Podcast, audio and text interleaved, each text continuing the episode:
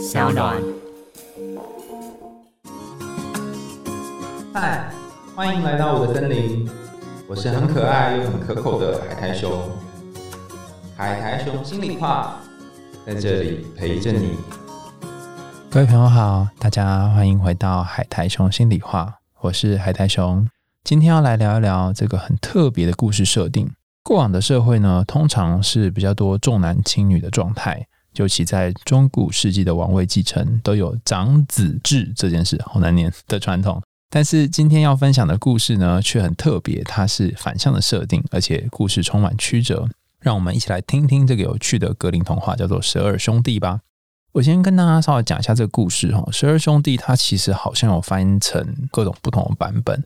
所以，有的人可能小时候在童话故事里面听到的是十二只天鹅，跟或者十二个王子跟一个公主这种神奇的组合哈。但今天给大家带来这个版本是十二兄弟的版本，那其实内容都大同小异。我这一则故事特别想要推荐给最近你遇到一些事情觉得有苦难言，甚至是不知道该怎么开口的人，也想要推荐给那些你已经忍了一段时间，然后不晓得再来该怎么办的人。可能是你在人人际关系、感情、家庭、生活和各方面让你觉得卡的，或者是压抑的这种情况，特别选了这则故事要献给刚刚这几种情况的大家。好，那我们就废话不多说，你找一个舒适的位置坐下来，或是找一个你觉得舒服的方法，然后我们就来听听这个故事喽。从前，从前有位国王跟皇后幸福的生活在一起，他们有十二个孩子，都是男孩。国王对王后说：“你就要生第十三个孩子了。如果这个孩子是个女孩，就下令杀掉全部的儿子，让她能够继承所有的财产跟王位。”国王不只是说说而已，他还请人做了十二副棺材，在棺材里面装满了刨花，就是那个木头，把它削成呃薄薄的这种很像花的这个样子木头薄片。而且呢，他还在棺材里面放上一个小兽枕。他把棺材全部锁进一个密室里面，然后把密室的钥匙交给皇后，要求她不能够把这件事情告诉任何人。皇后身为母亲，当然舍不得儿子断送生命，所以每天都很伤心。皇后带着最小的儿子本雅明跟他聊一聊，本雅明发现好像皇后心情有一点面有难色的这个样子。后来皇后终于松口，她带着本雅明去看那个装满十二副棺材的密室。里面都是刨化这个棺材。皇后哭着对本雅明说：“我亲爱的儿子啊，这些棺材是你的父亲为你们十二个兄弟所准备的。如果我只有生下女孩，你们就会被杀死，然后装进这些棺材里面埋葬。”本雅明安慰他的母亲，跟他说：“十二个兄弟不会被杀的，他们可以逃到远方流浪。”皇后也想到一个方法，所以她叫本雅明跟哥哥们一起逃进森林里面，找一个森林当中最高的树。十二个人轮流去站哨，观察城堡里面的高塔。如果皇后生下的是弟弟，就会升起一面白旗，表示一切平安。那么十二个兄弟呢，就可以回来。如果生下妹妹，那么就会升起一面红旗，警告十二兄弟应该要远走高飞。皇后对于小儿子说：“我每天晚上都会替你们祷告，祈祷你们冬天时候能够有炉火温暖身子，祈祷你们在夏天的时候。”不会中暑。接受了母亲的祝福之后，十二位王子就来到了森林里。他们轮流坐在最高的树上，观察着远处王宫高塔的动静。轮到本雅明站上的那天，他看见高塔上升起了一面旗子。这面旗子不是白色，而是血红色的，代表十二兄弟死路一条了。本雅明的哥哥听到了这个消息之后，都非常生气。他们发誓要为自己报仇。所以以后不管到任何地方，想要看到的女孩，这些哥哥们呢，就让她流出鲜红色的血。说完，兄弟们就向森林的深处走去，在森林里最黑暗的地方，找到了一间被人施法的魔法空屋，住了下来。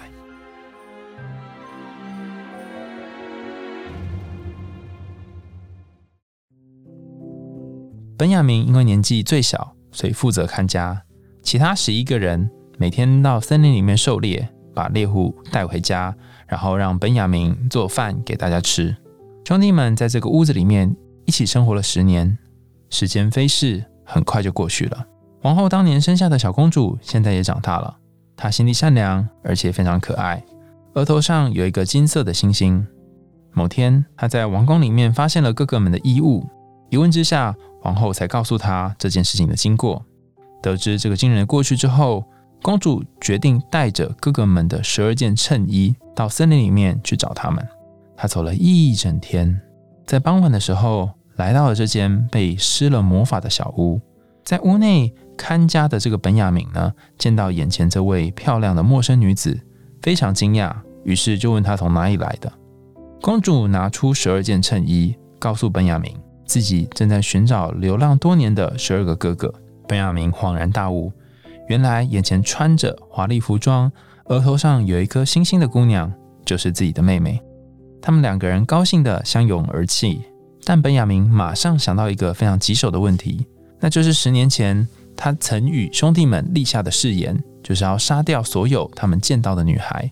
不过聪明的本雅明立刻想到了解决方法，他叫公主先躲进一个木桶里。到了晚上，另外十一位王子呢？打猎回来，兄弟们围成一圈吃晚餐，问本雅明有没有什么事情可以分享。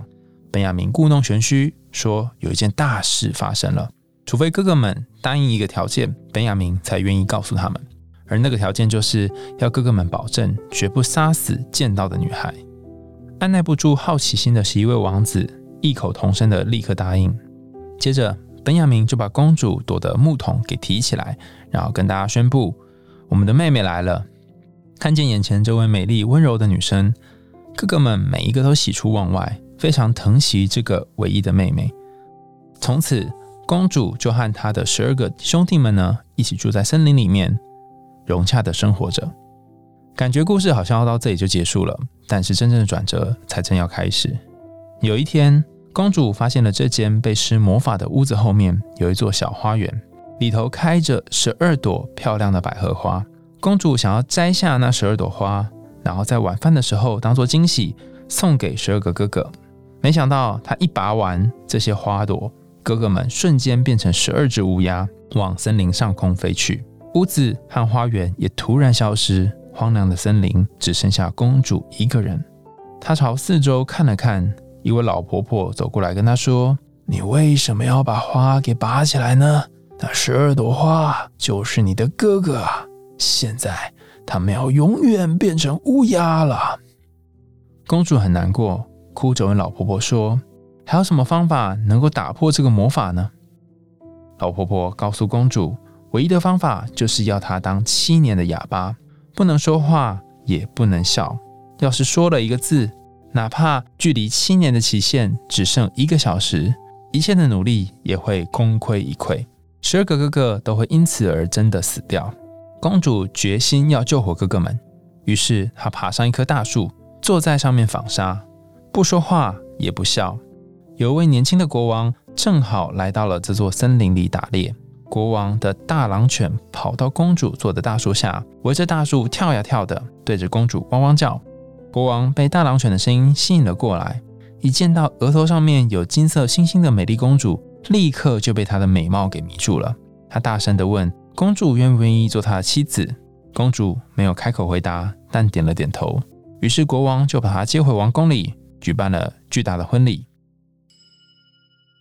婚宴非常热闹，但身为新娘的公主呢，不说话也不露出笑容。后来国王与这个公主就过了这样幸福的生活很多年。可是国王的后母呢？心肠很毒，她看不惯这个不说话也不笑的新皇后，于是，在国王耳边就说这个新皇后的坏话，批评她是个穷人家，不知道内心在打着什么坏主意才不说话，而且啊，一直不笑的人一定是个邪恶的人。同样的这个谣言呢，一传久了，国王也逐渐被这些耳语给蒙蔽了，最后判了皇后死刑。王宫的院子里面点燃了一堆火。皇后被紧紧地绑在火刑架上，即将被火给烧死。国王站在楼上的窗前，泪眼汪汪的看着这一切。因为国王其实还是很爱皇后。就当红红的火蛇开始吞噬皇后的衣角的时候，七年的最后一秒终于过去了。瞬间，空中传来了一阵呼啦呼啦的声音，原来是十二只乌鸦飞到了皇后的身边。它们一落地之后，就变成了皇后的十二个哥哥。兄弟们拆掉火堆，扑灭火焰，把他们的妹妹救了下来。解除封口令的皇后立刻开口说话，把自己一直假装哑巴，然后从来不笑的原因告诉了国王。国王知道皇后的清白之后，非常的后悔，于是把邪恶的后母判了死刑，丢进装满废油和毒蛇的大桶子里。从此，十二兄弟、皇后跟国王都过着幸福快乐的生活。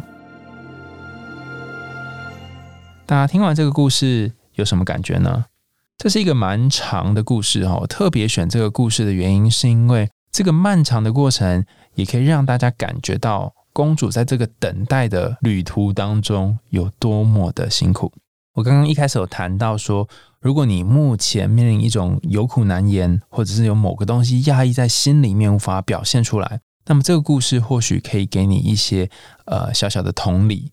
的原因是因为它就像是我们光是在听这个故事的时候，也会有一种觉得啊，为什么不说出来？为什么要受这么多苦的这种感觉？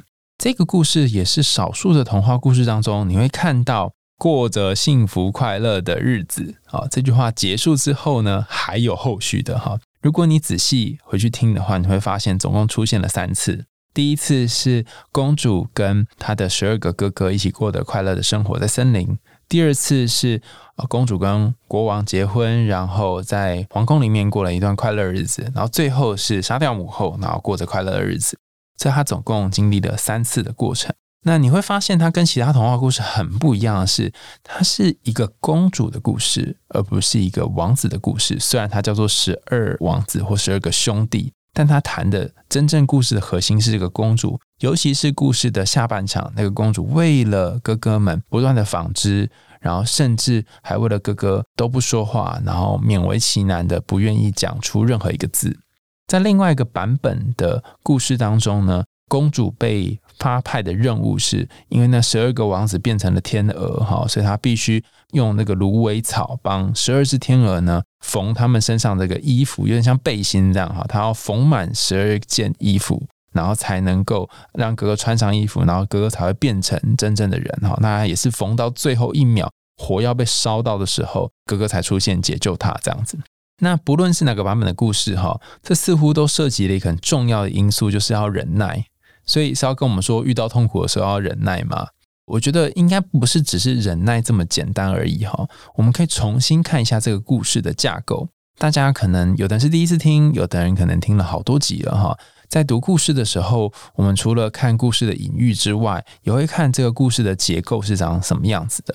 那刚刚有跟大家大略切割成三段嘛，有三次呃幸福快乐日子。那还有一个方法是，我们可以看故事里面的性别角色出现。那通常在一个童话故事里面出现的男生或女生，并不代表是真正心理性别上的男生或女生。我们之前有谈过很多遍，他谈的是说，我们内心当中比较像阳性的、比较阳刚的部分，就是 animus，或者是比较女性的阴性的部分、阴柔的部分，就 anima 这两块。在这个故事的一开始，你可以看到是一个非常非常阳刚的，然后呃权力在握的国王决定要做这件事。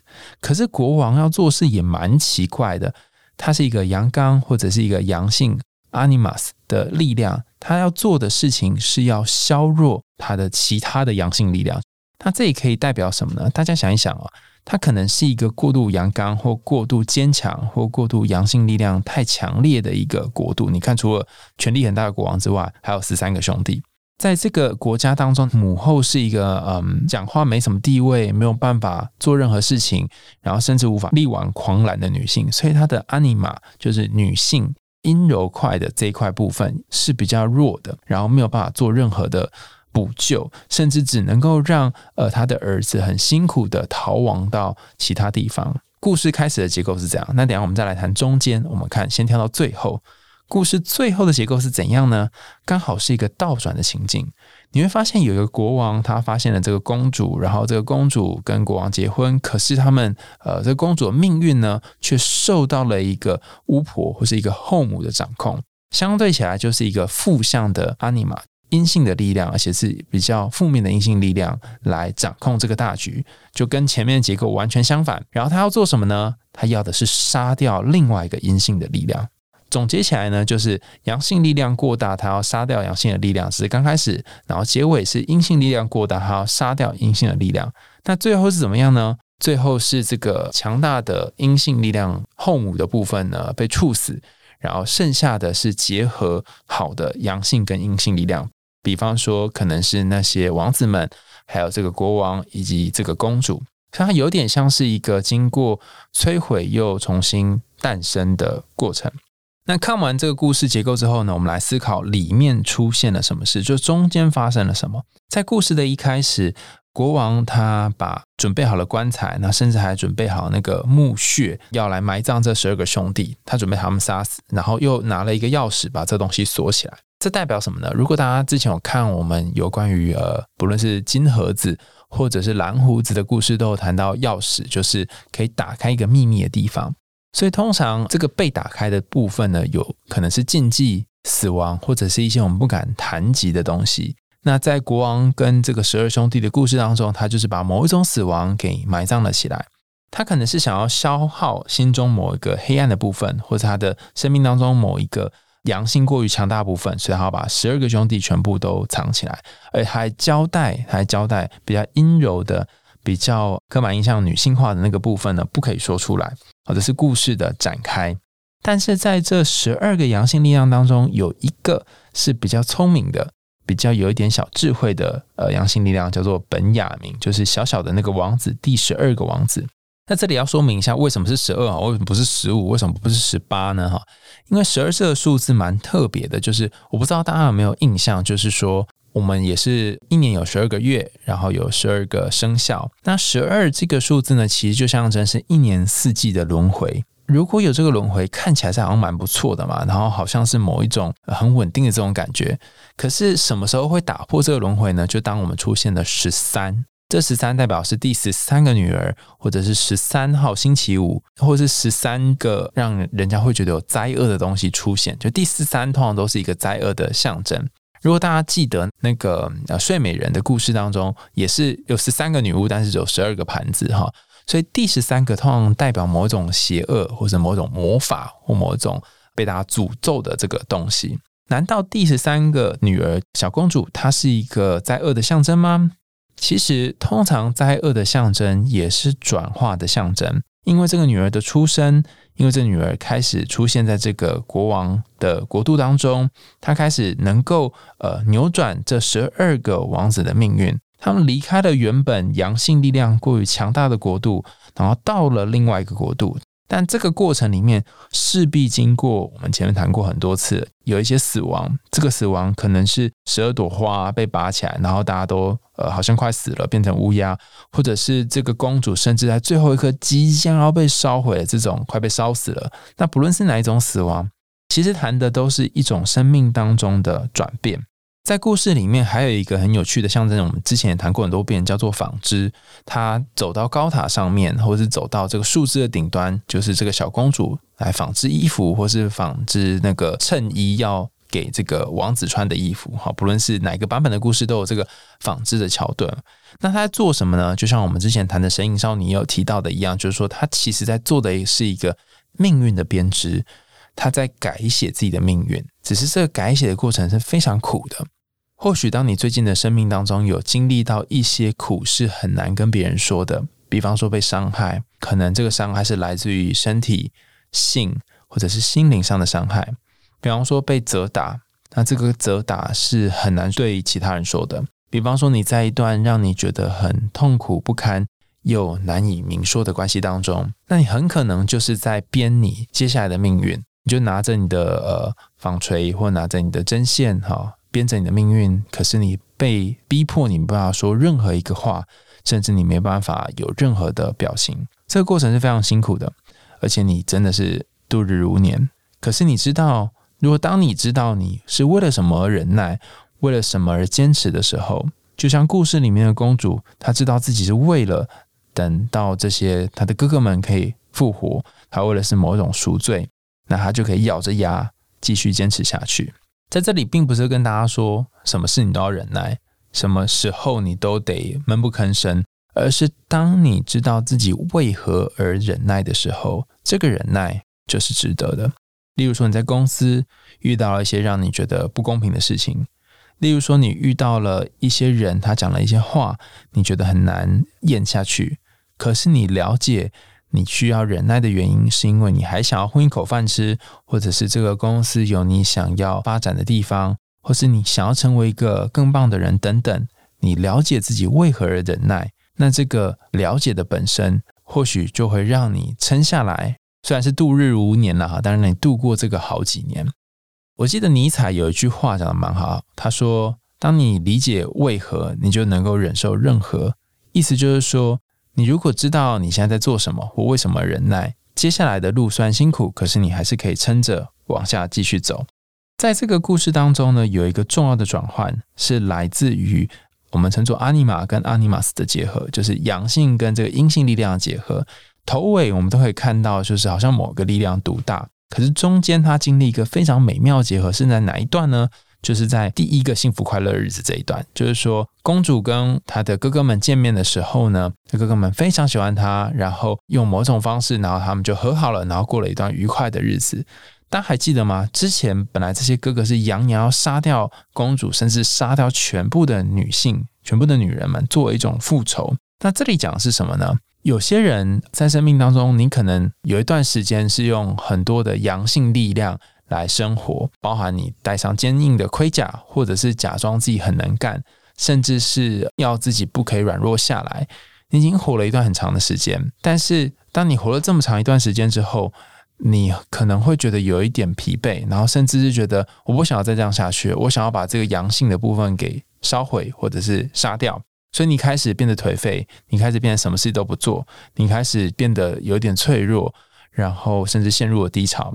那在这样的一种时候呢，可能就是你内心的一些比较阴性的情绪的力量开始慢慢的长出来。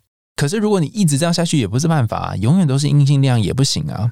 你可能会很讨厌自己，你可能很不喜欢这个阴性的、黑暗的、负面的，然后好像是什么时候不能做自己，你会很想要杀掉他，就像这十二个哥哥。就是这十二兄弟想要杀掉这个小妹妹一样，他想要把那个阴性的部分也给杀掉。你会发现吗？一开始是先把阳性的自己给杀掉，后来又变成把阴性的部分给自己杀掉。也就是说，你左手想要砍掉太过坚强的你，右手想要砍掉太过柔弱的你，两个你都不喜欢。那你真的什么都没有，你就变成一场空了。那怎么办呢？这时候介于中间的一个有点像是魔法师的角色。像小丑、古灵精怪的角色，就是那个本雅明就很重要了，因为它变成能够串起这个阴性力量跟良性力量中间的一个桥梁。当本雅明把他的小妹妹放在木桶里面的时候，跟这个哥哥们说：“呃，我们有个小妹妹，但你不可以杀到她哦。”哈，做了这个小小的技巧，虽然听起来有点蠢了哈，但是他们就和好了。这里的一个和好，其实就是你内心当中比较坚强、过度坚强部分，跟过度情绪、过度柔弱部分的一种结合。那这个结合，才能让你从一个偏某一方的人，变成一个更完整的人。那当然，这个过程是不容易的啊。所以本雅明做了一个小手段，就是先把妹妹放在木桶里。那这段在讲的是什么呢？大家想到木桶，想到什么？哈，我第一个联想是那个。葡萄酒很多东西是得要放到木桶里面做酝酿的，像葡萄酒就是需要一些时间酝酿。当你要让内心当中的一部分跟另外一部分结合的时候，你跟这个故事整个的脉络跟核心价值是一样的，是需要一样东西叫做等待。这等待，它可能会让酒的滋味出现，它可能会让木桶的味道慢慢的沉淀出来，然后这个沉淀出来的香味呢，才能够让呃葡萄的香气更加明显，它可以滋润这个葡萄本身的味道。同样的，当把这个小妹妹放到木桶里面，她可能需要一些时间的等待，然后在适当的时机之后出来，并且要一个小小的小丑或者魔法师，就是本雅明陪在旁边做呃这个阴性跟阳性之间的这个融合剂，然后他们才有机会可以因此而结合，然后在一起。也就是说，如果你意识到说心中有一个过度坚强或一个过度柔弱的部分，你想要把它们混合在一起的话。那你可能要等待一个好的时机，甚至你可能要有一点耐心。那好像有一点结合，或者有一点可以平衡了，也不要太大意。为什么呢？因为再来可能就会发生阴性的力量太过的强大，甚至喧宾夺主，它有一点吞噬掉阳性力量的时候。比方说，他可能会去呃花园里面摘那个花，然后把这个阳性的部分全部都杀掉。所以你会发现嘛，一开始国王跟皇后说他要把十二个兄弟们都杀掉，但他没有杀成功嘛。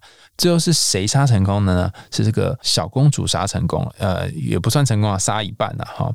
那如果你是这个公主，如果你是动手摧毁掉心中某一个部分自己的这个公主，你可能会觉得很懊悔。但这个懊悔可能产生在你跟呃伴侣、跟你重要的人互动的时候，你会感觉到你最不想发生的事情竟然发生了。比方说，你不想要变成跟爸妈一样这样的婚姻，但你却复制了这个婚姻。你最不想要伤害某个人，但你却伤害了。你会觉得你好像没有活出过去的影子，你好像在重复做一样事情，你觉得很挫折。但如果你遇到这样的挫折，请你不要放弃，请你再给自己多一点时间。这个时间要多久呢？哈，在这个故事里面是将近七年的时间。七年，你都会过得非常的抑郁，你可能过得非常的痛苦，你甚至没有办法开口说任何话。但你要相信，这些等待是值得的。在今天这个故事的最后，我要给大家一个小小的启示啊，算启示吗？哈，叫做 take home message，就是带回家的讯息。